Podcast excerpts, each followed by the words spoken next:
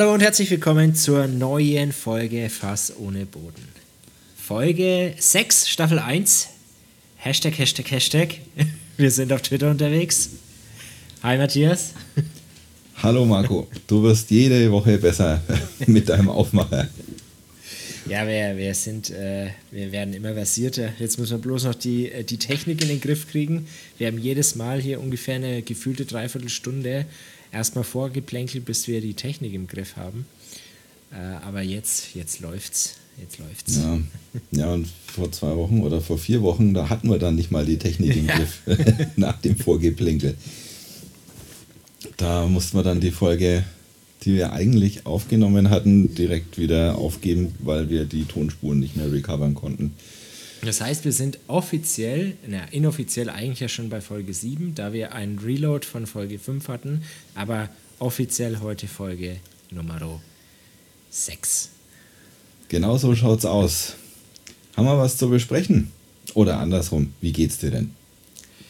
Äh, mir geht's gut, ich bin ein bisschen angeschlagen, wie man es vielleicht hört. Ich näsle ein bisschen, aber hält mich nicht davon ab, hier äh, unseren Podcast durchzuziehen.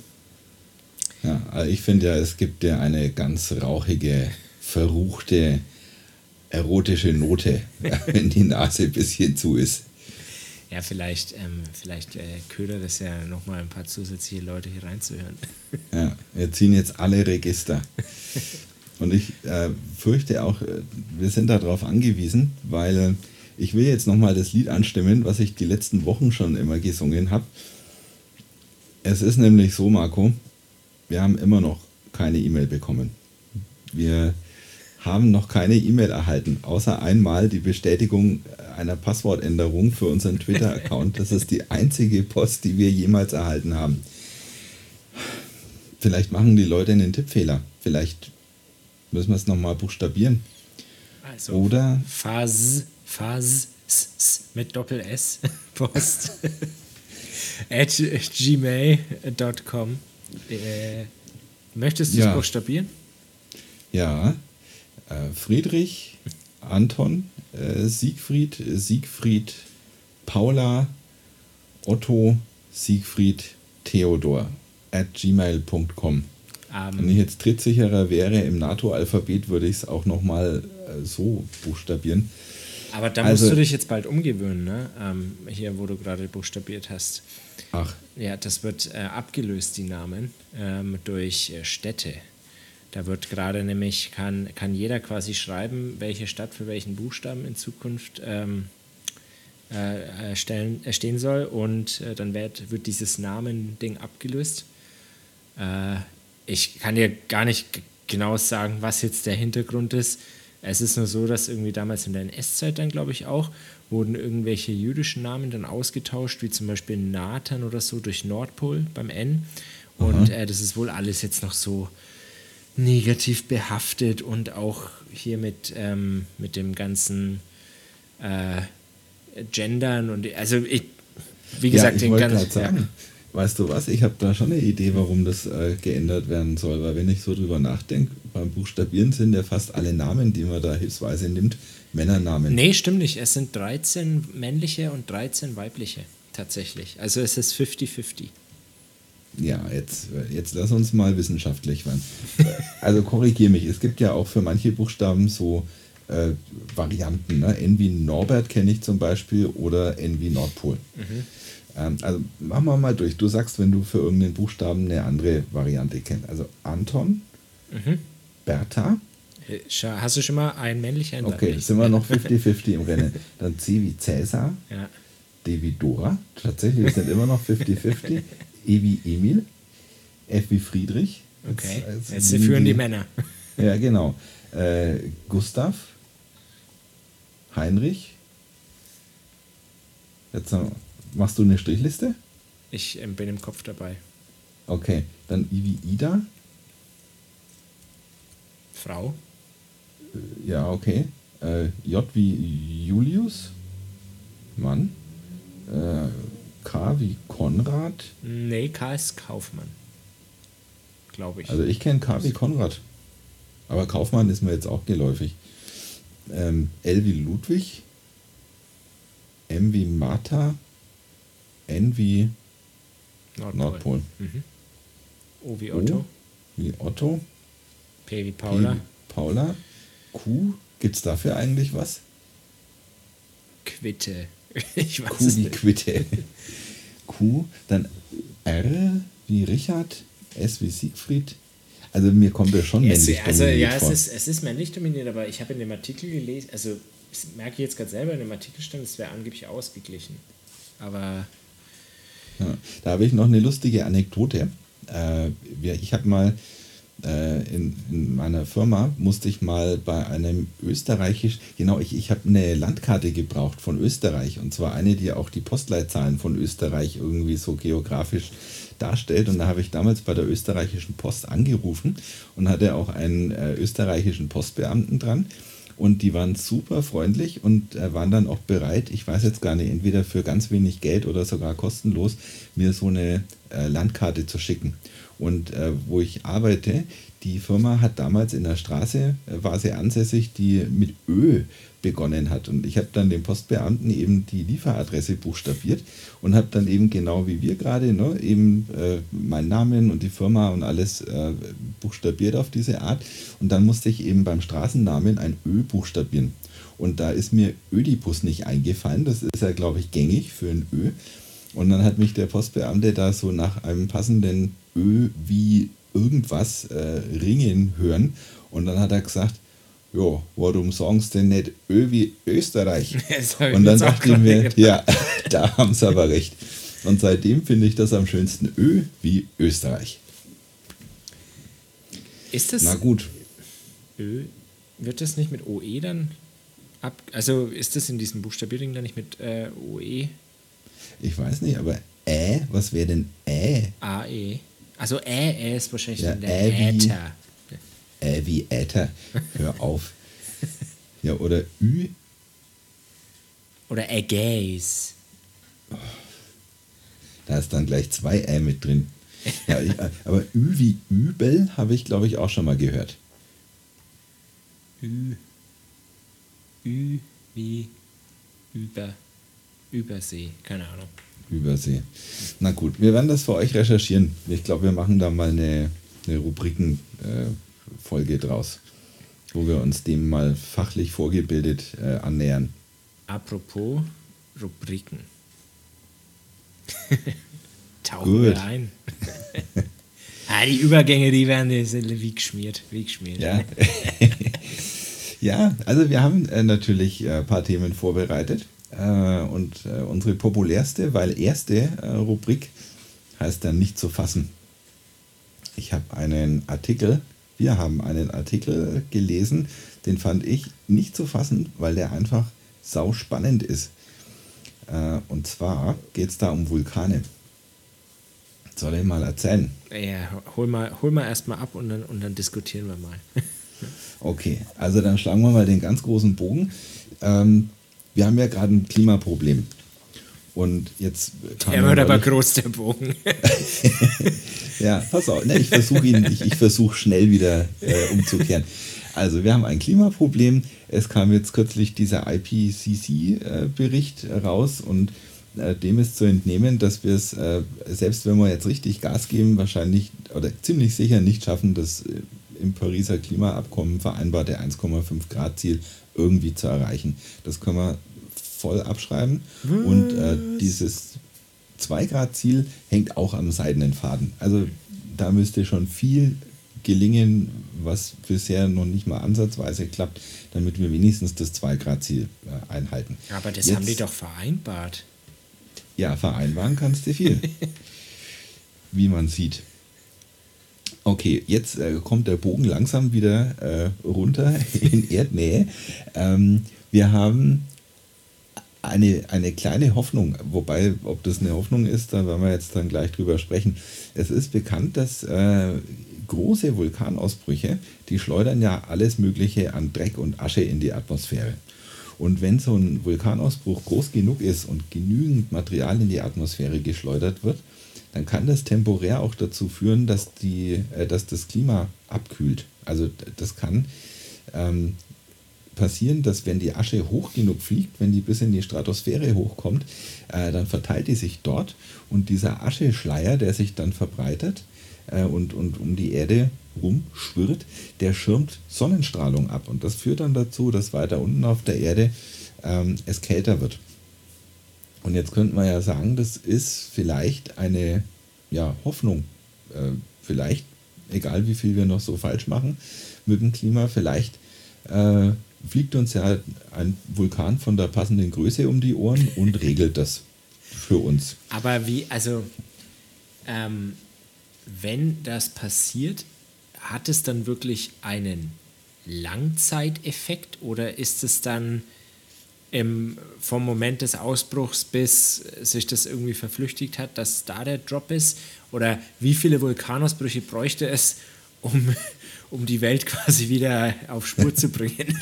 ja, also der Artikel, äh, auf den wir da gestoßen sind, der gibt darauf jetzt keine Antwort. Ne? Es ist nur die Rede davon, dass halt ähm, die Abkühlung temporär ist. Aber temporär, mhm. ich schätze mal, das hängt halt dann auch wieder von der Aschemenge ab. Ne? Also was sicher ist, ähm, es kann auf jeden Fall für ein Jahr oder zwei ähm, so eine Abkühlung erfolgen. Und vielleicht gewinnen wir ja damit auch einfach nur die Zeit, die wir halt dringend brauchen, um zumindest unsere eigene Energieproduktion besser aufzustellen. Also vielleicht verschafft uns, würde uns sowas nur eine Atempause verschaffen. Aber das wäre ja auch schon mal besser, als keine zu haben. Aber pass auf, es, die Meldung ist ja gar nicht die, ähm, dass Vulkane das Klima abkühlen können. Das war eigentlich schon immer bekannt, so wie ich das jetzt gelesen habe. Ähm, es gibt also mir war es nicht bekannt, aber... ja doch, also es gibt eine Geschichte, die hatte ich tatsächlich schon mal gehört, und zwar gibt es das sogenannte Jahr ohne Sommer. Hast du mhm. davon schon mal was gehört? Nein. Also das gibt es nicht, sondern das gab es mal. Und zwar war das Jahr ohne Sommer das Jahr 1816. 1816. Ähm, ich nehme an, da ist ein Vulkan ausgebrochen. Äh, nein, äh, der Vulkan ist ausgebrochen 1815. Ah, okay. Und dann hat es eine Weile gedauert, bis die Asche sich um den Erdball verteilt hatte. Also was in die Luft geflogen ist, war der Vulkan Tambora in Indonesien. Und den hat es aber mal richtig zerlegt. Ähm, also Vulkanologen, die das dann forensisch äh, analysiert haben, jetzt mit heutigen Methoden, die äh, haben diesen Tambora-Ausbruch von damals als deutlich stärker eingestuft als den Ausbruch des Vesuv im Jahre 79 nach Christus und auch größer als der äh, vom Krakatau 1883. Also das war eine fette Explosion, als der Tambora in die Luft geflogen ist. Das war im April 1815 und ähm, auf jeden Fall war diese Eruption so groß, dass die Asche, die dabei rausgeflogen ist, bis in die Stratosphäre gekommen ist. Also das ist wohl maßgeblich dafür, äh, ob sich dann die Asche auch wirklich so global verteilen kann oder ob die halt nur lokal wieder runterrieselt. Ähm, die Erdschicht oder die Atmosphärenschicht, in der unser Wetter sich abspielt und in der wir leben, das ist die Troposphäre. Und dann gibt es irgendwo eine Schicht, ähm, die da darüber liegt. Da gibt es dann eigentlich im Wesentlichen kein Wetter mehr, da ist es trocken und ähm, ja, die, die Wetterverhältnisse sind eigentlich immer gleich. Und das ist die Stratosphäre. Und nur wenn Asche so hoch fliegt, dass die in die Stratosphäre kommt, dann kann sich die Asche so richtig schön ringsrum verteilen. Und das ist eben 1816 passiert. Und das hat ziemlich dramatische Auswirkungen gehabt auf die ganze Welt. Eben indem das folgende Jahr dann 1816 als Jahr ohne Sommer in die Geschichte eingegangen ist. Also es war da äh, arschkalt und das hat ja auch gewisse Implikationen. Das ist ja nicht nur so, dass man da äh, öfter mal einen Pullover rausziehen muss, sondern äh, was es vor allem gab, waren Ernteausfälle weltweit.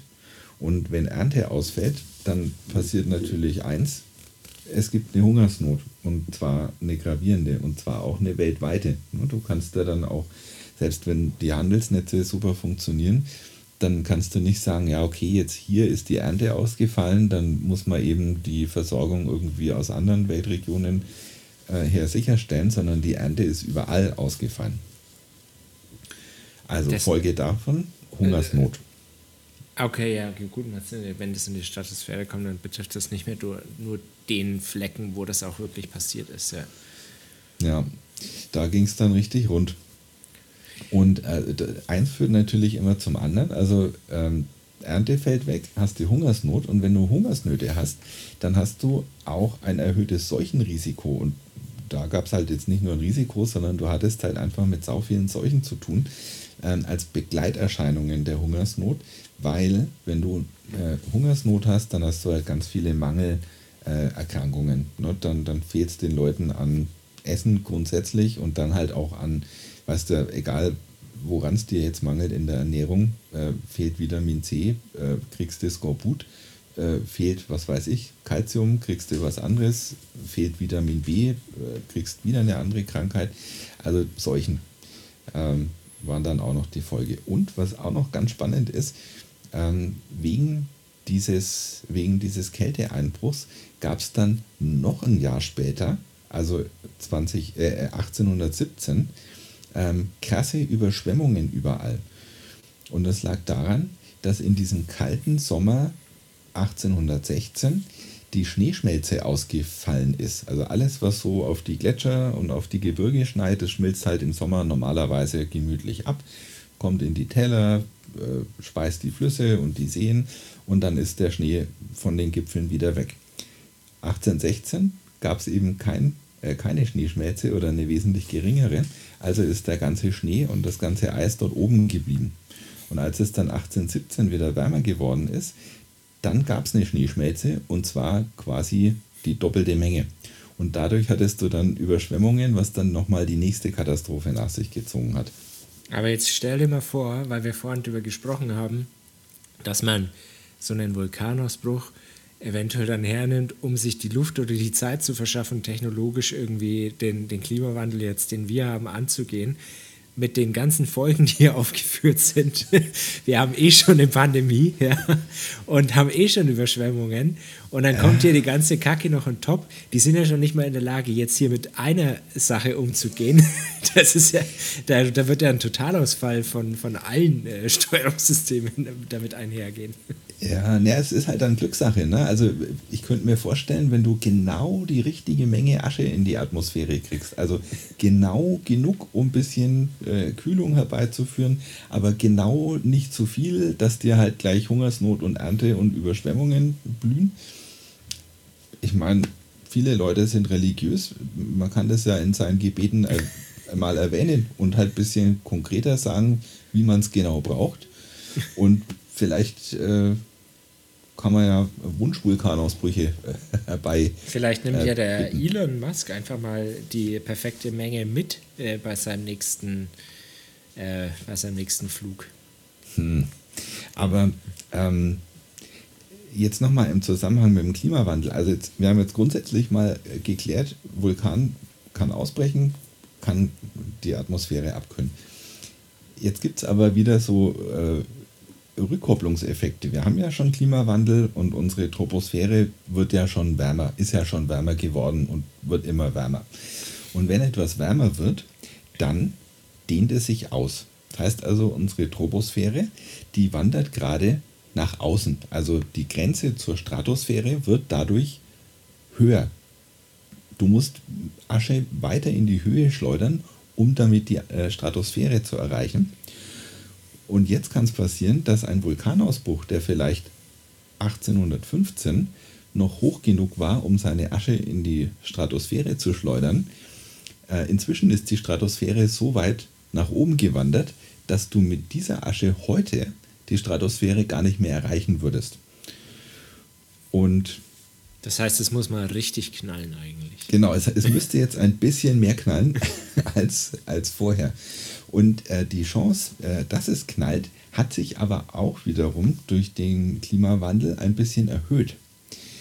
Äh, weil dadurch, dass jetzt einfach schon ganz viel äh, Eismassen, also zum Beispiel auch, also insbesondere in den Polgegenden sind ja schon abstruse Eismassen abgeschmolzen. Okay, am Nordpol ist egal, das ist ja eh nicht auf einer Landmasse, aber am Südpol ja auch.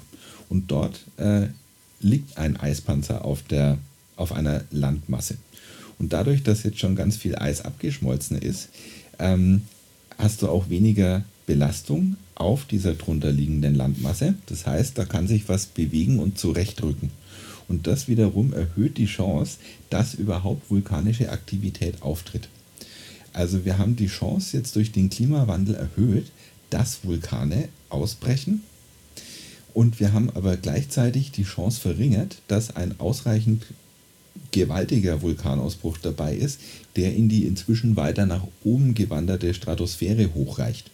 Und das wiederum würde heißen, dass unsere gehäuften Vulkanausbrüche jetzt leider auch gehäuft unten in der Troposphäre verpuffen, wo sie halt einfach nur damit dazu beitragen, dass dort noch mehr CO2 ist, ohne eben diese kühlende Wirkung, die du erreichst, äh, wenn die Asche in die Stratosphäre kommt. Und die Side-Effects haben wir trotzdem alle.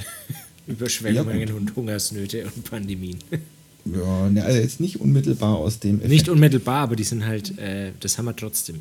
Ja, genau, das kriegen wir quasi gratis mit, äh, mit dem Klimawandel ohne äh, Vulkane. Und jetzt ist aber nochmal was. Also, unsere Stratosphäre ist weiter oben. Du musst mehr Wumms haben, um die mit der Asche zu erreichen. Aber wenn du sie jetzt erreichst, dann hat die äh, aufgeblasene Troposphäre oder die höher liegende Stratosphäre äh, jetzt auch den Effekt, dass wenn dort Asche hinkommt, dann ist der Kühleffekt dieser Asche 15% höher, als er gewesen wäre, ähm, noch sagen wir mal 1816. Also viele, ja, es bedingt sich irgendwie alles, aber so richtig helfen tut es gerade nicht. Also wir, wir, das, das, das eine ist besser geworden, das andere ist schlechter geworden. Ja, ja, und ich meine, wie vernünftig ist es denn, auf einen exakt passenden Vulkanausbruch zu hoffen? also da musste schon echt sehr fromm sein, äh, dass, dass dir das dann als halt gangbarer Weg erscheint. Mehr, mehr beten, ja. Mhm. Also vielleicht noch ein Beispiel aus der jüngeren Vergangenheit. Ähm, auf den Philippinen ist sogar zu unseren Lebzeiten noch, Marco, äh, der Mount Pinatubo in die Luft geflogen, 1991.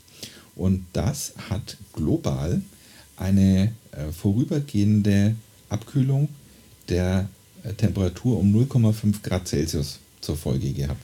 Ich habe jetzt allerdings nicht gelesen, für wie lange das angedauert hat. Aber Mü halbes Grad. Die, äh, weil ich sehe jetzt gerade, ist 91. Ähm, es gab ja auch schon noch jüngere ähm, Beispiele von, von Ausbrüchen, aber müssen die da irgendwelche besonderen Bedingungen erfüllen, dass das überhaupt ähm, sowas sein kann? Wie, wie hieß denn der auf Island mit diesem komischen Namen da, den keiner aussprechen Ah, der Eyjafjallajökull. Ja, genau. Der, da, da, oder hat man da einfach solche, solche Erkenntnisse gar nicht draus ziehen können oder wollen oder hat man da gar nicht geforscht oder? Nee, na, also der Eyjafjallajökull, der hatte zwar schon äh, extrem spürbare Auswirkungen, aber jetzt halt nicht, weil die, der Ausbruch so gigantisch gewesen wäre, sondern halt einfach, weil äh, der Ausbruch halt windaufwärts äh, von Zentraleuropa war. Ne? Und der Ausbruch an sich war jetzt im Vergleich zu anderen richtig großen Vulkanausbrüchen gar nicht so wild. Aber was halt da an Asche rauskam, ist halt dann direkt mal nach Osten, wo wir dann waren, von dort aus betrachtet, ähm, rübergezogen und diese Aschewolke hat halt bei uns in der Troposphäre stattgefunden. Also bei weitem nicht so hoch, dass das ähm, bis, bis in, in diese wetterrelevanten oder klimarelevanten Sphären gegangen wäre. Und bei uns ist halt die Asche rumgeflogen und hat den Flugverkehr dann lahmgelegt, mhm. weil durch die Wolke dann die äh, Jetflugzeuge nicht mehr sicher fliegen konnten. Das ist ja auch gut fürs Klima. Ja, eigentlich schon. Aber so gesehen war Corona, glaube ich, noch besser fürs Klima, ne? Weil da ja. ist ja der Flugverkehr mal fast komplett erlegen. Aber da, ich, ich, ich weiß jetzt nicht, ich habe jetzt wirklich keine konkrete Studie ähm, mehr im Kopf, aber da hat man ja auch geguckt, ob dieses Jahr, wo quasi die Weltwirtschaft ein bisschen runtergefahren ähm, wurde, ob das, ob man dann schon ersichtlichen Impact auf Temperatur, CO2 äh, und, und Co., ähm, ob man da was sehen konnte. Ich bin mir gerade nicht sicher, ob's, ob das gut, also ob es wirklich was gebracht hat dieses Jahr. Ich kann hm. mich jetzt an keinen also, Artikel entsinnen. Ich habe jetzt äh, mich mit der Frage auch noch nicht konkret befasst, aber ich bild mir einmal was gelesen zu haben und da stand so sinngemäß drin, ähm, ja, klar gab es weniger CO2-Ausstoß als in den Jahren davor, halt insbesondere durch die Lieferketten, die da zusammengebrochen sind und durch den Flugverkehr und weil halt weniger Containerschifffahrt stattgefunden hat, Kreuzfahrten sind ausgefallen und und und, gab auch weniger Privatreisetätigkeiten. Äh, Aber zwar kannst du messen, dass weniger CO2 ausgestoßen wurde, ja, aber dass das einen Effekt auf die Klimaentwicklung hat, ist nicht so. Also dafür war das viel zu wenig und hat viel zu kurz anhaltend, um. Aber war schon ein drastischer Einschnitt, dass es dann trotzdem nicht, also so einen geringen Effekt nur hat. Also was ich gelesen habe, war irgendwie, viele Gewässer sind wieder irgendwie klarer und äh, also es hat, man hat schon Sachen ein bisschen gesehen, aber es hat jetzt nicht diesen Effekt, der irgendwie vorausgesagt oder erwartet wurde von, von mancher Stelle. Aber mhm. jetzt hier vor, vor äh, ich glaube vor zwei Tagen war es, oder war das Jubiläum von, ich glaube vor drei Jahren, war die Greta, hat sich da äh, vor drei Jahren, glaube ich, in, äh, in Schweden hingesetzt und drei Jahre ist das jetzt her, genau. Da war dieser, mhm. und die ist jetzt zusammen mit der Luisa da wieder hingefahren, mit der Luisa Neubauer, um quasi nochmal ein Zeichen zu setzen. Aber schon ja. krass, was da für eine Bewegung entstanden ist, muss man schon sagen. Also, ja. Ja, muss man echt sagen. Und also ich, ich kann das auch wirklich in weiten Teilen unterstützen. Ähm, ja, und irgendwie, ich habe halt auch keine bessere Idee. Ne? Also anscheinend ist, ist, kümmert sich sonst keiner so recht. Und also ich wäre jetzt, ich bin ja jetzt kein Sektenführer. Ich, ich könnte jetzt mich nicht äh, irgendwo äh, auf den Times Square stellen und sagen, Jungs, wir haben ein Problem. Äh, wir, wir müssen jetzt was tun. Also ich glaube, ich wäre kein guter Initiator für eine Bewegung. Aber ich kann es wirklich verstehen, weil schau mal jetzt, jetzt, was du vorhin gesagt hast mit der ähm, mit dem mit der Pariser Klimaabkommen, so halt, ähm, ja gut, die zwei Grad schaffen wir nicht, dann machen wir das eine Grad halt. So, ah, das eine Grad schaffen wir auch nicht. Naja, okay, dann äh, schaffen wir das halt auch nicht. Aber dann, was, äh, da würde ich auch so einen Hals irgendwann bekommen. Also ja. ja, aber es ist halt, also ich finde, es ist gut, wenn es halt eine Bewegung gibt, der man sich anschließen kann ne? oder die man unterstützen kann. Ne? Also für mich, wie gesagt, ich weiß, das ist ein Riesenproblem und ich weiß, es muss etwas unternommen werden und zwar von allen. Ähm, aber ich wäre jetzt keiner, der sich ein Konzept ausdenkt, was denn gemacht werden muss. Oder ich wäre jetzt keiner, der die Energie oder auch die Fähigkeiten hätte, ähm, die Politik als Bürger auf eine Art zu konfrontieren, dass, dass, dass ich andere damit mitreiße. Ne? Ich wäre jetzt vielleicht gerade noch gut genug dafür, äh, einem Politiker auf Twitter irgendwie eine Schimpfnachricht zu schicken, aber das hätte halt keinen Impact. Ne? Aber das wäre so das Maximum meiner Leistungsfähigkeit im Hinblick auf Revolutionen. Und also ich bewundere das schon, wenn man es dann wirklich schafft, auch so viel Gehör zu finden und so viel zu mobilisieren, dass, äh, dass man das Gefühl hat, es gibt da irgendeine Kraft, die, ähm, die halt zumindest tut, was ihr möglich ist, um, um Einfluss zu nehmen. Ja, aber das ist schade, das ist halt irgendwie, also dieser letzte Durchschlag der Fehler. Also ich finde es richtig gut und äh, das ist alles gut, was sie machen, aber es, äh, der Durchschlag, dass es wirklich so ankommt, dass auch, ähm, dass dann auch Folgeaktionen jetzt unabhängig von denen daraus passieren, aus der, aus der Politik, aus den, aus den Ländern, aus wie auch immer, das fehlt irgendwie ein bisschen. Das ist alles nur so halbgar halt. Da, aber da können die ja gar nichts dafür. Ich meine, die tun ja wirklich alles, was in ihrer Macht steht, ja. Ja, naja, aber ich meine, letztlich, ich glaube auch, dass das halt ähm, einen gewissen Nachhall erstmal haben muss. Ne? Also ich kann mir echt vorstellen, wir haben jetzt in, wann? In vier Wochen ist die nächste vier oder fünf Wochen, fünf Wochen haben, ich, ja. haben wir Bundestagswahl und ich kann mir schon vorstellen, dass relativ viele, also vor allem im Vergleich zur letzten Bundestagswahl, wird es viele geben, die ihre Wahlentscheidung jetzt auch äh, von, äh, von Fridays for Future oder von, von den Katastrophenmeldungen, die wir jetzt gerade zuletzt hatten, auch beeinflussen lassen werden. Ne? Und letztlich muss ich halt eine Meinung auch in Politik umsetzen. Und ähm, ja, da wir halt nur in Anführungsstrichen alle vier Jahre die Politik ändern können oder, oder beeinflussen können, ist auch klar, dass, dass es keine unmittelbaren Folgen geben kann. Ne? Selbst wenn jetzt alle irgendwie von, von der Sache überzeugt sind, muss ich das trotzdem erst in Politik übersetzen. Und das geht halt nur, wenn dann auch entsprechend die Wahlen anders ausfallen. Da musste man hoffen, dass sich es jetzt in Politik umsetzt, äh, dieses Mal, weil sonst musste wieder vier Jahre erstmal warten halt. Ähm, ja. Und ja, dann ist sowieso schon zu spät halt. Also ist eh schon, aber äh, hm. brauchen wir jetzt nicht, drüber, äh, nicht ins Detail gehen, ja. ähm, und ja, das ist. Ja, das halt, macht alles so aussichtslos ja. irgendwie. Ne?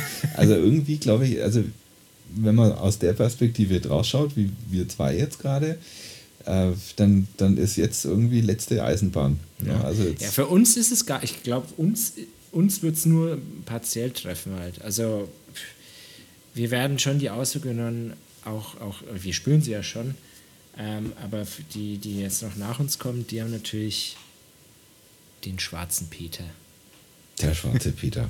ja. ja, klar, also je später du geboren wirst, desto länger hast du halt dann noch mit der Problematik zu tun. Also dann wahrscheinlich ein ganzes Leben lang, ne? weil wenn ja. ich es recht gesehen habe, also in weniger als 100 oder 150 Jahren kannst du das, was jetzt schon in der Luft ist, äh, auch nicht mehr irgendwie zurückdrehen oder irgendwie wieder einfangen.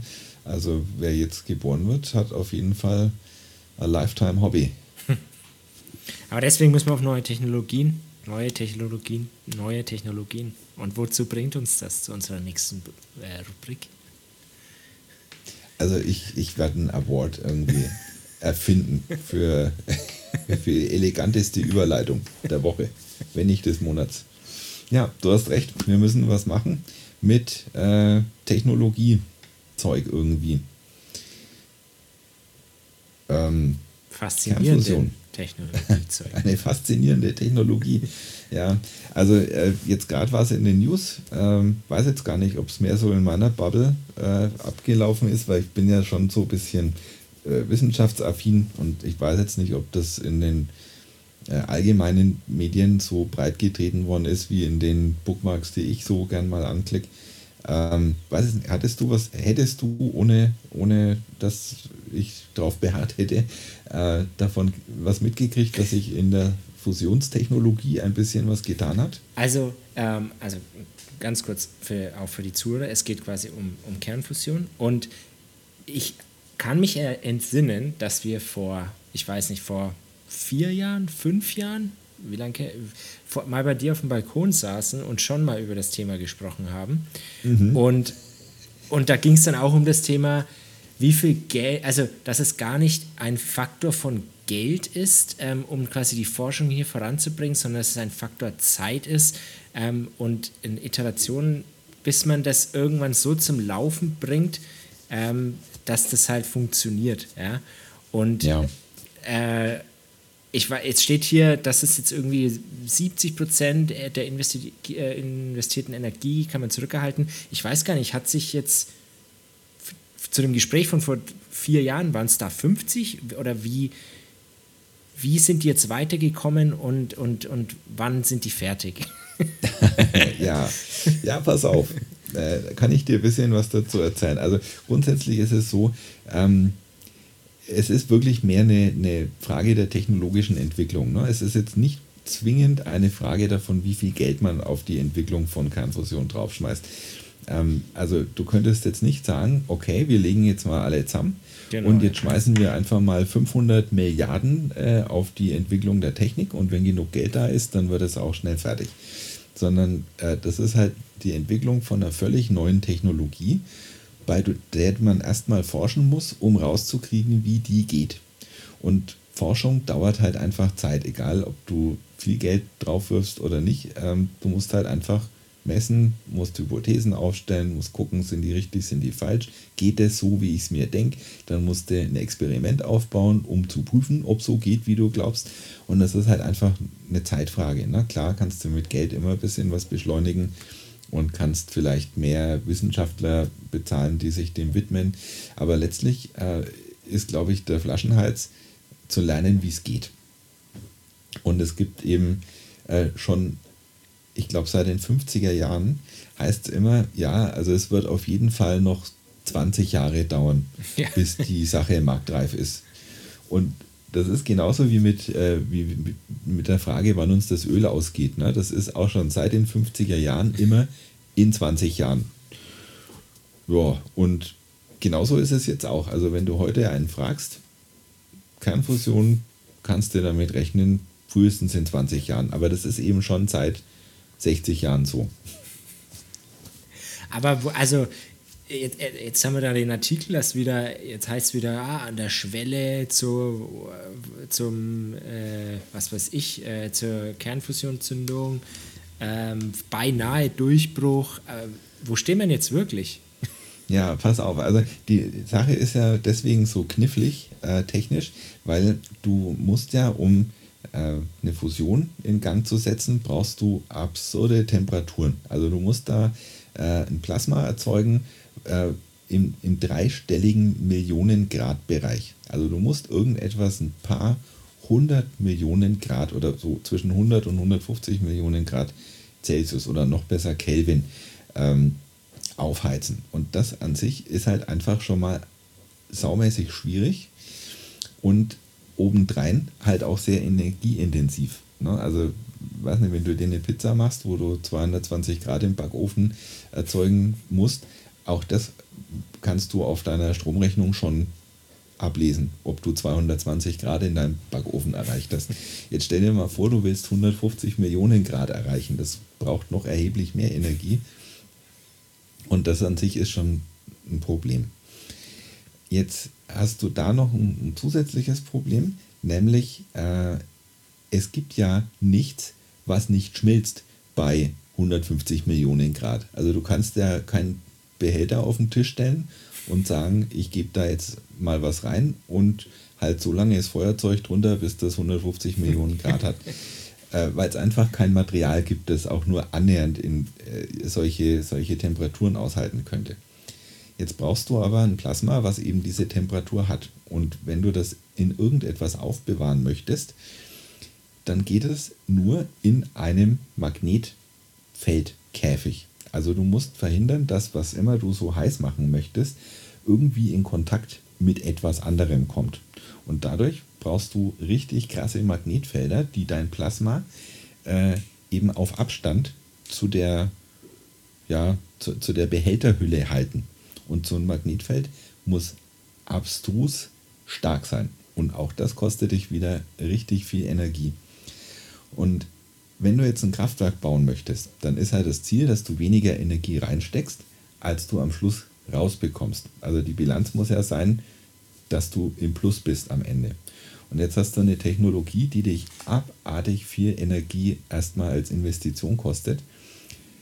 Und der Traum aller Wissenschaftler ist halt jetzt zumindest mal den Zustand zu erreichen, wo du durch deine Fusion, die gelingt ja schon, ne? man kann schon Atomkerne miteinander fusionieren und die geben dann auch Energie ab. Aber du musst halt einfach mehr Energie reinstecken, um diese Fusion äh, ja, zu erzwingen, als dann bei der Fusion wieder rauskommt. Und dieser Break-Even-Point, dass du zumindest dieselbe Energie wieder bekommst, ähm, der ist im Moment der heilige Gral der Wissenschaft. Und wenn du den Punkt hast und ab dann wird jede Verbesserung halt dazu führen, äh, dass deine Energiebilanz besser wird. Ne? Du kriegst dann mehr raus, als du reinstecken musstest. Und ähm, ab diesem Break-Even-Point kannst du ja dann die Energie, die du durch die Fusion gewinnst, dafür nutzen, die Fusion am Laufen zu halten. Im Moment können wir immer nur äh, auf den Zünder drücken, dann klappt es kurz und dann ist wieder aus, weil, weil uns der, der, Saft ausgegangen ist. So, und jetzt ist eben die, die Neuigkeit, die haben an diesem NIF, das ist die National Ignition Facility in den, in den USA, da ist einer von mehreren so Versuchsreaktoren, die es im Moment gibt, äh, die haben jetzt halt gemeldet, dass es ihnen gelungen ist, inzwischen zumindest 70 Prozent von der Energie, die sie ins Erzeugen der Fusion reinstecken mussten, haben sie auch wieder rausgekriegt. Und das ist ein enormer Zuwachs. Und um auf deine Frage zurückzukommen, äh, ich glaube 2018 war es noch, äh, im Vergleich dazu haben die sich um, ums 25-fache verbessert ja, also die lagen ungefähr bei 3%, äh, über den Daumen, irgendwo zwischen 2 und 3% von dem, was man eingesteckt hat, kam als Energie wieder raus. Und das war noch der Zustand im Jahr 2018. Also jetzt drei Jahre später haben die die Energieausbeute schon für 25-facht.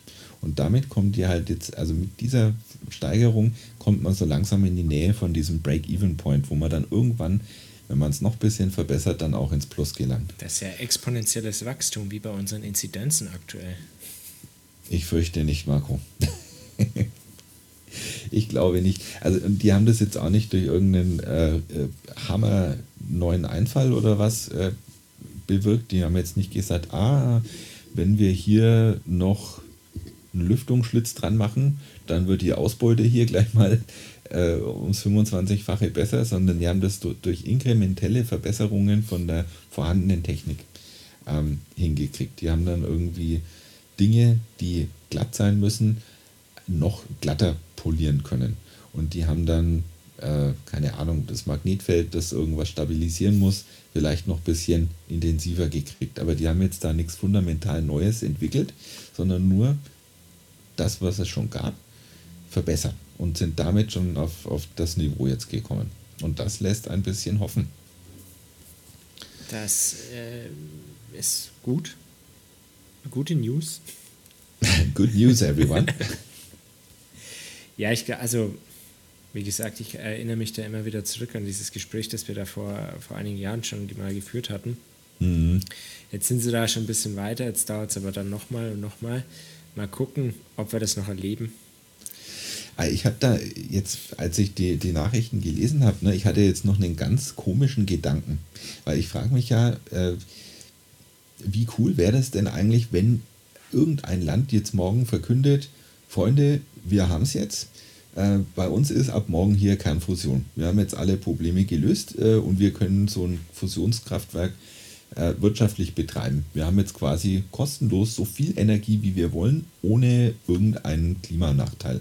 Weil das ist ja eigentlich das Geile an der Kernfusion, dass du im, im Wesentlichen, du hast keinen oder kaum radioaktiven Müll, also völlig vernachlässigbar im Vergleich zu dem, was aus Atomkraftwerken übrig bleibt.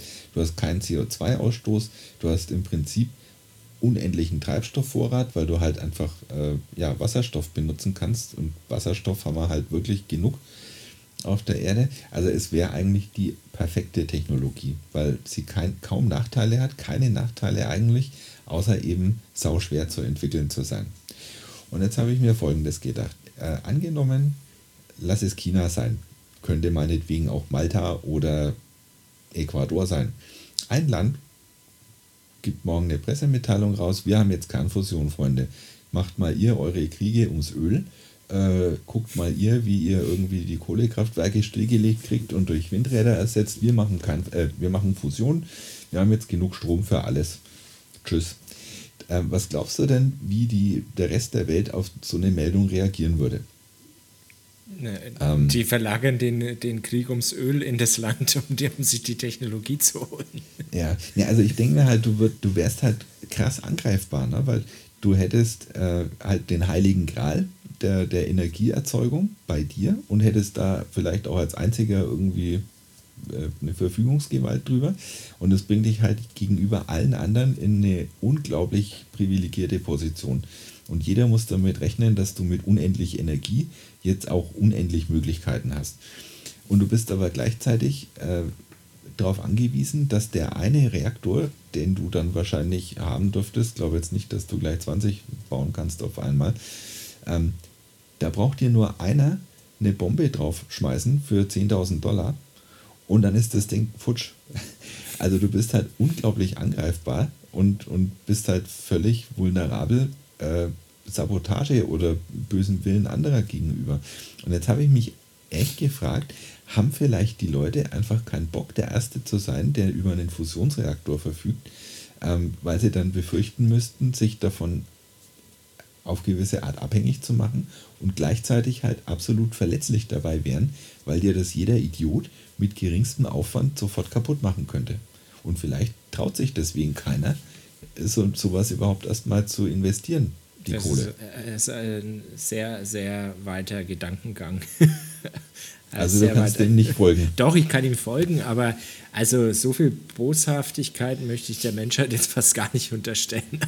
Oh. Ähm, weil, also wenn das so ein Durchbruch ist, den, kann man ja dann, das ist, ich denke mal, dass das ja dann auch skalierbar ist, oder? Also ist ja dann nicht so, dass wenn die wissen, wie es geht, ähm, okay, dann wegen mir verkaufen sie es dann, ja, aber das ist es dann, das ist doch dann skalierbar, wenn man mal, wenn man mal weiß, wie es geht. Ja, ich denke schon. Klar, und die Teams, die da dran arbeiten, oder die da gibt es ja nicht nur das ähm, und der NEF, da gibt es ja auch, da gibt es ja mehrere ähm, Projekte, wo ge dran gearbeitet wird. Wie ist denn, we weißt du was drüber, wie, die, wie diese Projekte aufgestellt sind? Ist das immer von einem Land? Das sind doch internationale Teams auch, die da dran arbeiten. Ist ja da nicht ein Land, das dann die Technologie dann irgendwie da. Ja, äh, also das sind da, ja, das ist völlig richtig. Und das ist auch, deswegen ist auch meine Hypothese ziemlicher Quatsch. Ne? Hast du immer so einen Quatsch erzählt hier. ja, ja, aber man muss es halt ein bisschen dramatisieren, um, um den Kern des Ja, ich kann dir, ich konnte dir auch folgen, ja, ja. ja. Nee, aber diese Projekte, die sind natürlich, also das ist wirklich ultimative High-End-Wissenschaft. Also das ist oberstes Ende von Science was du dir so denken kannst. Und das geht absolut nur mit internationalen Teams und mit, mit Zusammenarbeit. Ne? Kein Land der Erde hat die Ressourcen oder die Fähigkeiten oder auch nur den Willen, fürchte ich, äh, allein äh, im Alleingang an sowas zu forschen. Das sind immer äh, riesen, riesen Kollaborationen von äh, Wissenschaftlern aus aller Welt. Also auch, und ich glaube, in der Wissenschaft, ne, da gibt es auch diese äh, Fronten nicht so, die es halt in der politischen Welt gibt, ne? dass vielleicht äh, China äh, und USA, dass die sich immer nur argwöhnisch äh, betrachten und möglichst nichts voneinander preisgeben mhm. wollen. Also ich glaube, auf der wissenschaftlichen Ebene funktioniert sowas schon ziemlich gut und da gibt es viele von diesen äh, politischen Hürden nicht und die werden da ganz bewusst äh, wird auch versucht, die nicht entstehen zu lassen. Aber das driftet da schon, es driftet irgendwie immer ein bisschen weiter auseinander. Ne? Also wenn man so ein bisschen rumguckt, wenn wir da überall sitzen haben, da, da kann einem schon mal manchmal ein bisschen mulmig werden halt und was da auch in, der, in, in den letzten Monaten ähm, teilweise für Sachen passiert sind. Beispiel Wie meinst nur, du jetzt? Ja, nur mal Beispiel Lukaschenko. Äh, äh, also war wieder so ein typisches Ding, ne? war, war dann super präsent medial, ein äh, Passagierflugzeug runtergeholt irgendwie vom, vom Himmel, nur um irgendwie einen da rauszuziehen und dann äh, nur, nur rumgedruckst, nur gelogen halt und äh, eine Woche später war ist darüber überhaupt nicht mehr gesprochen worden. Aber ja, und warum nicht? Weil die eine Woche später über eine Olympionikin gesprochen haben, ja. die in Tokio irgendwie geschaut hat, dass sie in die Ukraine flieht, damit sie nicht mehr nach Belarus zurück muss. Ja. Deswegen hat keiner mehr über das Flugzeug gesprochen. Nee, ich meine, es ist dann immer, die Sachen für, ähm, sind dann so schnell weg und da regt sich noch jeder so super drüber auf und dann äh, ist es überhaupt nicht, also ist dann wie, als wenn es nicht passiert wäre. Und über den Lukaschenko momentan liest man irgendwie gar nichts aktuell mehr. Jetzt so ist, wieder, ist halt wieder der Diktator da. Ja, passt schon. Macht ja, schon sein Zeug. Ja. ja, und zuvor, der, der hatte sich ja nochmal neu wählen lassen, ne, mit, mit allen Airquotes. Äh, und da gab es ja dann auch ein, ein Aufbegehren im, in der Bevölkerung. Ne? Die haben ja gesagt, ey, du, du spinnst doch hier 99 Prozent äh, Wahlergebnis. Kein Schwein hat dich gewählt. Und es gab ja dann trotz der Repressionen so ein gewisses, äh, ja, ja, Aufstand ist vielleicht zu viel, aber es gab eine starke Bewegung. Und es sah eine Zeit lang auch aus, als könnten die den direkt wieder aus seinem geklauten Amt rausjagen. Ne? Das war auch zwei Wochen präsent und seitdem habe ich jetzt nichts mehr davon gehört. Hat er wieder alles im Griff, der, der, der alte Alex. Hat er wieder im Griff. Ja, ja, nie und es gibt ja noch mehr äh, Beispiele für Länder, die auf eigenartige Weise äh, regiert werden. Ne? Ja, wir brauchen genau. gar nicht so, wir brauchen auch, ähm, was, Poli was Politiker angeht, auch gar nicht so weit ins Ausland gucken, die sich hier ein Fauxpas nach dem anderen leisten. Willst du damit sagen, in Deutschland ist keine heile Welt? Ja. Oder ähm, was? Also ich würde mal sagen, wir hatten schon, wir waren in der, in, der, in der Landschaft, in der politischen Landschaft schon mal besser aufgestellt. Da hat man schon mal bessere Köpfe. Hm. Also ich weiß jetzt beim besten Willen nicht, was du, was du andeuten willst, Marco. äh, ja, wir haben. Ja, wir haben doch jetzt, wir, wir dürfen doch jetzt bald wählen. Äh, ist, doch, ist doch super. Wir üben unser demokratisches Recht aus und das ist wirklich sehr gut.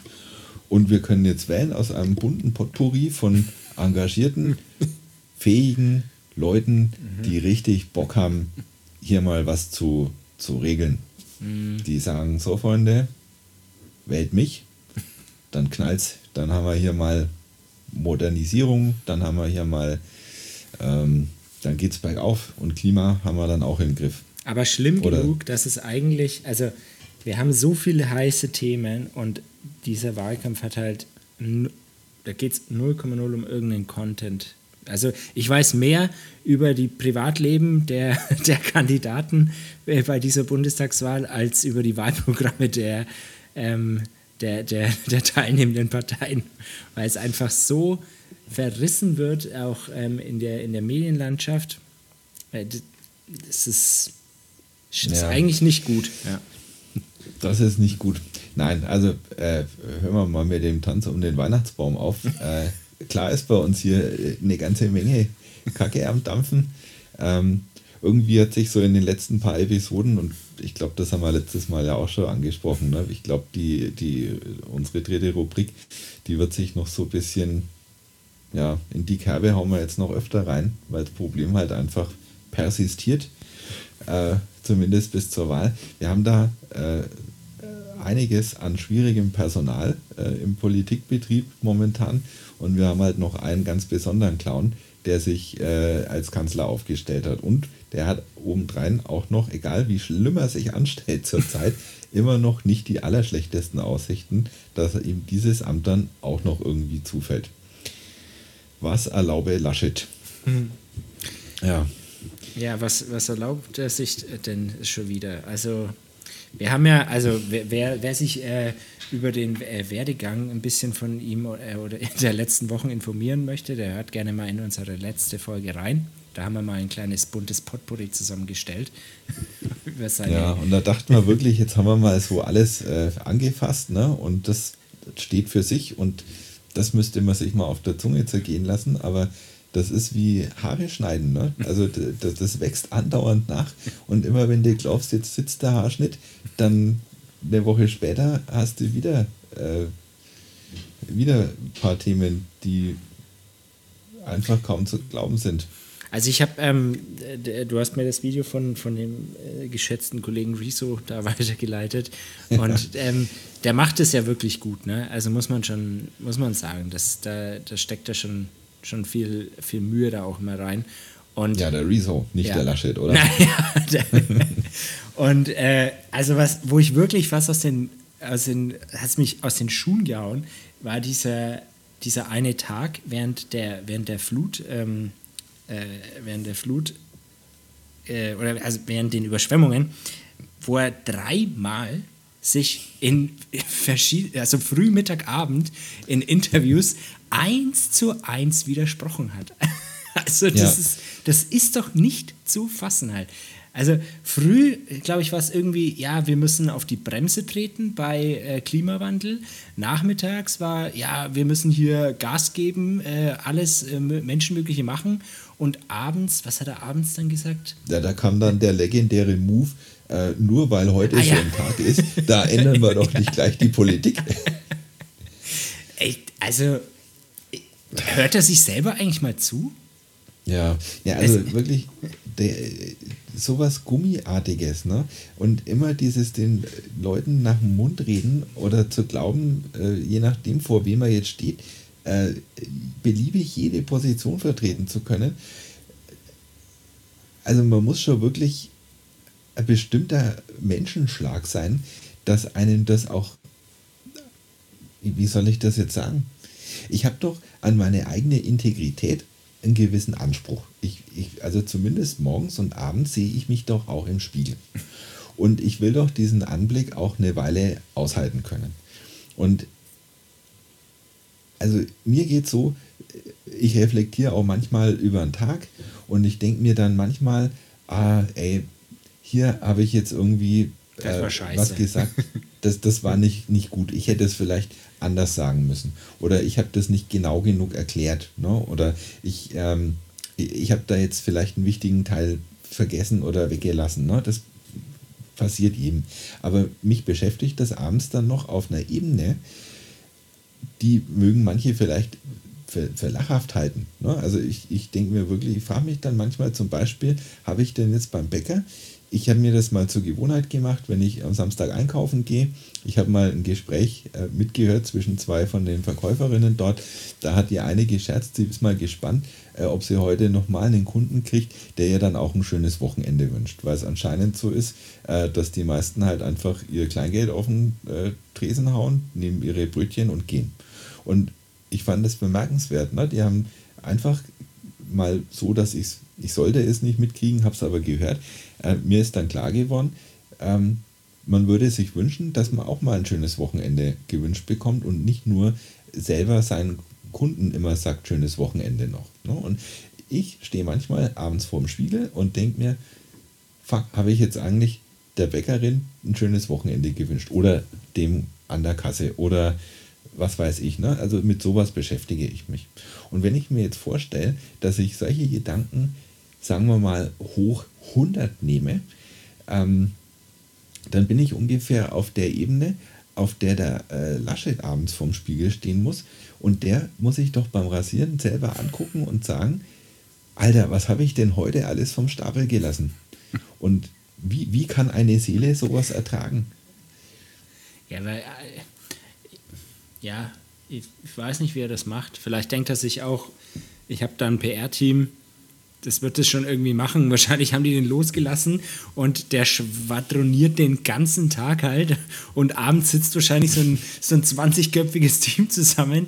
Die müssen die ganze Scheiße kitten, die er den Tag über produziert hat. Ja, nee, aber das ist echt Wahnsinn.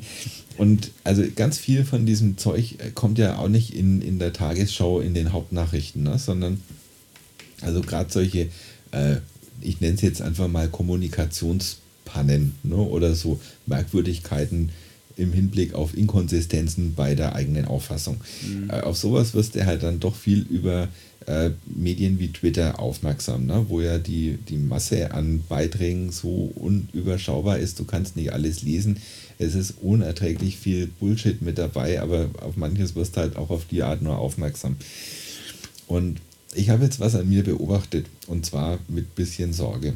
Ich habe in der Vergangenheit eigentlich kaum, ich habe mal einen Twitter-Account gehabt, weil ich äh, wollte einfach live mitkriegen, wenn der Donald Trump äh, verkündet, ich habe jetzt auf den roten Knopf gedrückt. Da dachte ich, ist besser, ich habe einen Twitter-Account, dass ich da eine Push-Nachricht kriege. Ne? Das, das ist als erstes meist. Genau, you heard it first on Twitter.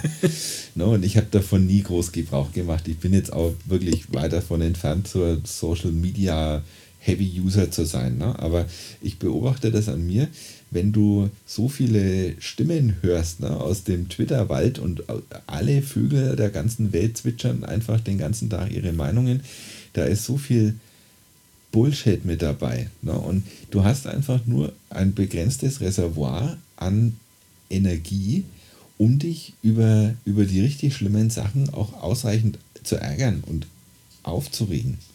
Und es zehrt an einem. Ne? Und es gibt doch äh, diesen, diesen legendären XKCD-Comic, weiß nicht, ob du den schon mal gesehen hast, da sitzt so ein Männchen irgendwie an seinem Computer, aus dem Nebenraum ruft die Frau, hey, ist Zeit, dass wir ins Bett gehen. Und dann sagt der vom Computer eben so sinngemäß, ja, äh, ich komme gleich, äh, hier ist nur einer, somebody's wrong on the Internet. Und dann muss der den auf jeden Fall noch kurz korrigieren und dann kommt er ins Bett. Ne? Und es ist halt wirklich genau die richtige Metapher. Ne? Du wirst mit so viel Bullshit überspült und du hast halt auch so viel, ähm, also halt auch, du, du wirst irgendwie auch politisiert durch den ganzen äh, weil, letztlich sind viele Themen sind halt einfach politisch. Ne? Es geht über Politiker, es geht um ihre Entscheidungen, um, um die Auswirkungen ihrer Entscheidungen. Zu allem gibt es eine Milliarde Meinungen. Und du wirst immer so ein bisschen emotionalisiert. Ne? Und wenn du eine Zeit lang ähm, immer so den Stand der Welt, wie ihn dir äh, Twitter suggeriert, so auf dich wirken lässt, ne? dann, dann hast du irgendwann das Gefühl, es ist wirklich alles kaputt. Es ist alles im Eimer. Es ist nichts mehr zu retten. Egal wo du hinschaust, es ist alles eine einzige Katastrophe. Alle sind schlimm und äh, wer nicht selber schlimm ist, ist dann irgendein querdenkender Impfnazi, der, der irgendwie noch, äh, keine Ahnung, Homöopathie äh, gut heißt. Ne? Also man, man, ich merke an mir, ich ärgere mich einfach viel mehr als früher. Und es ist jetzt nicht so, dass ich gezielt nach Themen suche, die mich möglichst aufregen. Aber man ärgert sich einfach so viel. Und ich, ich merke, wie ich politisiert werde.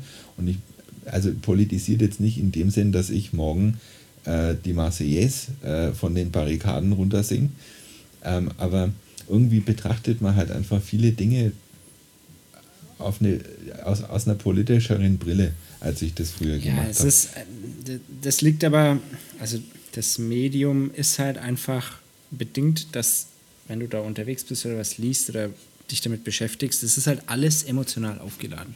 Irgendwie, hm. weil halt jeder ähm, zu allem was sagt oder was schreibt. Ja? Und es gibt ja auch, ich meine, das ist die Diskussion oder das Thema, das, das ist jetzt schon so lange, ähm, es gibt einfach nicht mehr so diese Debattenkultur wie früher, sondern die Leute stellen sich hin und sagen, A und ich habe recht, ja, und alles andere zählt nicht. Und dadurch gibt es auch immer diesen Clinch und diese Konflikte und dadurch ist es immer so emotional aufgeladen. Ist, ja. so, so sehe also das ist meine Wahrnehmung und ich bin ja jetzt da auch dann in das Twitter-Game eingestiegen mit unserem Fass ohne Boden-Account und ich, jetzt, jetzt bin ich einer, der, wenn, wenn sich das anschaut und da irgendwelche Artikel sind, ich lese die ja wenigstens, ja. Dann gibt es ja andere, die dann, die, die schauen sich das ja gar nicht an, die schreiben dann einfach nur aus Protest oder weil sie es halt anders sehen, weil sie da, weil sie eben B sagen, was drunter, ohne sich überhaupt damit auseinandergesetzt zu haben halt. Also da kann ja. ja überhaupt keine Debatte entstehen. Ja? Das ist einfach nur, du bist scheiße, ich bin scheiße, alle sind scheiße. Genau. Und wenn der eine den anderen ausreichend scheiße findet, dann blockt er ihn halt. Ja. Das ist dann die Ultima Ratio. Aber das ist halt einfach keine Debattenkultur. Ne? Aber ich glaube, das ist genau der richtige Punkt, äh, den du da ansprichst. Ne? Es ist jetzt gar nicht so sehr, worum es geht und die Themen, sondern es ist eigentlich eher die, die Debattenkultur, wie damit dann umgegangen wird. Ähm, während du gerade erzählt hast, ne, ist mir ein geiles Wort eingefallen, wo ich mir nicht sicher bin, ob du es schon mal gehört hast. Hast du das Wort Rabulistik schon mal gehört? Uh, never heard. ich habe äh, wohlweislich schon mal den Wikipedia-Artikel dazu aufgemacht. Ich würde dir gern die ersten zwei kurzen Absätze äh, vorlesen, weil ich glaube, die beschreiben ziemlich genau, was du gerade erklärt hast. Rabulistik von lateinisch rabere, toben, über Rabula, marktschreierischer Advokat, ist ein abwertender Begriff in der Bildungssprache für rhetorische Spitzfindigkeiten oder Wortklauberei. Als Rabulist wird laut Duden jemand bezeichnet, der in spitzfindiger, kleinlicher, rechthaberischer Weise argumentiert und dabei oft den wahren Sachverhalt verdreht. Die Rabulistik dient dazu, in einer Diskussion unabhängig von der Richtigkeit der eigenen Position Recht zu behalten.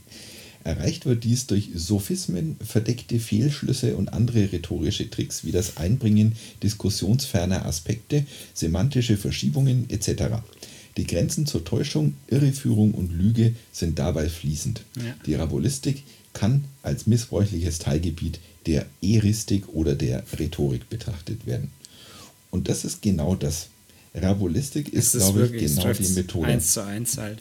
Und also ich finde es wirklich, ich finde es wirklich hart, wenn Leute sich, die mischen sich ja dann da im, in, in, in Sachen, also sagen wir mal, da wird ein äh, Artikel ähm, getwittert, ja, und kommen tausende Kommentare und Retweets und dann mischen sich Leute ein, die halt einfach den Artikel nicht gelesen haben und geben da ihre Meinung dazu. Das ist, ich, da, da, ich verstehe es nicht. Also ja. Aber also wie kann ich mich, mich denn auf, auf, auf irgendwas einlassen, wo ich, selbst wenn ich über das Themengebiet ja, vielleicht Bescheid weiß oder ich habe eine Meinung dazu, aber wenn dann konkretes um einen Artikel geht, dann muss ich den noch erstmal lesen, damit ich dann wirklich sagen kann, worum es in der Diskussion jetzt gerade geht. Ich kann ja. oder ja. ja, das hat er auch groteske Züge. Ich habe auch schon äh, Kommentare gesehen, was ich im Spiegelforum, äh, da, da ist dann der erste Satz, ja, ich, ich habe zwar den Artikel gar nicht erst gelesen, aber. Und dann kommt halt der Kommentar. Und die beziehen sich dann nur auf das, was sie von dem Artikel erwarten, weil sie vielleicht die Überschrift gesehen haben. Und dann haben die echt die Chutzpe und äh, kommentieren dahin, ich habe den Artikel nicht gelesen, aber. Ja. Und was willst du denn da noch sagen? Ich glaube, der Sascha Lobo hat mal in einer von seinen Kolumnen, also nagel mich nicht drauf fest, vielleicht war es jemand anders, ähm, äh, ein Experiment gemacht, eben genau, äh, um zu gucken, wie viele Leute, die da kommentieren, haben eigentlich den Artikel gelesen. Und er hat dann in den ziemlich länglichen Artikel irgendwo auch noch so mit reingeschrieben, so, hey, pst, äh, kleines Experiment wenn ihr hier kommentiert, bitte äh, sorgt dafür, dass dies und jenes Wort so als Codewort mit in eurem Kommentar auftaucht, damit ich weiß, dass ihr den Artikel auch gelesen habt und irgendwie, keine Ahnung, der, der 25. der äh, kommentiert hatte, hatte tatsächlich dann auch in seinem Kommentar mal dieses Erkennungszeichen, dass er auch den Artikel gelesen drin hat. Aber wenn du mal, wenn du dich da mal verlierst, sei es der Spiegel oder sei es dann auch bei, bei Twitter in den Kommentaren, wenn du da dann zu tief einsteigst, äh, da bist das, das irgendwann dein Hopfen und Malz verloren halt. Je weiter du runter scrollst, desto schlimmer wird es halt. Und ja. irgendwann landest du sowieso bei Hitler und bei irgendwas. Genau. Ah, da, da gibt es doch auch so ein, so ein geiles Gesetz. Ich, ich mag ja diese Gesetzmäßigkeiten, die nach ihrem Entdecker Ah, nach dem sechsten Link bei Wikipedia äh, landet man irgendwo auf einer Hitler-Seite oder so, oder? Ja, da gibt es auch was, ne? dass du, egal von welchem Artikel aus du losläufst, es braucht höchstens sechs Klicks, um zu Hitler zu kommen. Ne? Nee, aber da gibt es noch irgendein, ich weiß jetzt nicht mehr, nach wem das Gesetz benannt ist, aber ähm, so sinngemäß ist es, wenn du irgendeine Forumsdiskussion hast, je länger die andauert, desto größer wird die Wahrscheinlichkeit oder desto mehr nähert sich die Wahrscheinlichkeit, dass einer mit einem Nazi-Vergleich ankommt, eins. Und das ist äh, empirisch echt beobachtbar. Also wenn irgendeine Diskussion, lass die lang genug vor sich hingehen, so und so viele Kommentare und Kommentare darauf, es kannst dich darauf verlassen, irgendeiner kommt dann mit so einer Andeutung, ja, ja, äh, das haben die Leute 1931 auch schon mal gedacht. Oder da hat man schon mal einen, der dachte, man könnte das so und so lösen. Ne? Die, die Aber das ist halt die dieses Krasse, weil es halt immer nur links, rechts, A, B, schwarz, weiß halt weil es halt keine Debattenkultur mehr gibt. Aber. Ja. ja, aber was, vielleicht können wir ja die Welt verbessern. Ähm, vielleicht können wir ja einen Appell an alle richten, die an einer Debatte auch wirklich interessiert sind. Ich glaube, diese eine Regel muss man wirklich einfach mal sich deutlich machen. Hört eurem Gegenüber zu. Entschuldigung. Ja. Boah, was pointiert und vigilant. Wahnsinn. Nein, aber ich denke halt grundsätzlich muss man die Möglichkeit in Betracht ziehen, dass dein Gegenüber auch einen Punkt hat. Wenn du das nicht zulässt, dann kannst du ja jedes Gespräch auch gleich sparen. Was hast du gesagt? Mm, der Gag wird nicht besser. Der, also einmal meinetwegen, ne? Aber nee, ähm, habe ich ja schon gesagt. Mehr habe ich dem auch nicht hinzuzufügen. Lasst es zu, hört zu. Und wenn der Gegenüber dann Scheiße labert, dann habt ihr es euch wenigstens angehört und dann braucht ihr auch nicht mehr in Zukunft mit ihm reden. Ja. So, und jetzt habe ich es auch geschafft. Godwin's Law ist es. Godwin's Law ist ein Begriff aus der Internetkultur, der von dem Rechtsanwalt und Sachbuchautor Mike Godwin 1990 geprägt wurde. Er besagt, dass sich im Verlaufe längerer Diskussionen, beispielsweise in Usenet Newsgroups mit zunehmender Dauer, die Wahrscheinlichkeit, dass jemand einen Nazi-Vergleich einbringt, dem Wert 1 nähert. Hm. Ähnlich wie Murphys Gesetz enthält es eine ironische oder auch sarkastische Dimension. Naja. Sehr gut. Ja, jetzt hat der Armin auch wieder sein Fett wegbekommen. Da wären noch ein paar mehr Leute in dem Artikel gewesen, aber jetzt sind wir schon gut äh, über eine Stunde. Ja, und wir haben ja auch noch äh, vier Wochen, äh, fünf Wochen bis zur Bundestagswahl. Vielleicht picken wir uns da mal nächste Woche einen anderen Vertreter noch mit raus. Aber der Armin, der kriegt schon sein Fett weg jede Woche. Dafür sorgt er schon selbst. Jawohl. Ein wahres Wort gelassen ausgesprochen. Lassen wir es das letzte sein. Was meinst du? So schaut's aus. Matthias, vielen Dank für deine Zeit. Ich wünsche dir noch einen schönen Abend. Vielen Dank fürs Zuhören. Schreibt uns eine E-Mail fastpost.gmail.com. Folgt uns auf Twitter at fastpost. Peace out. Hashtag. Macht's gut. Tschüss.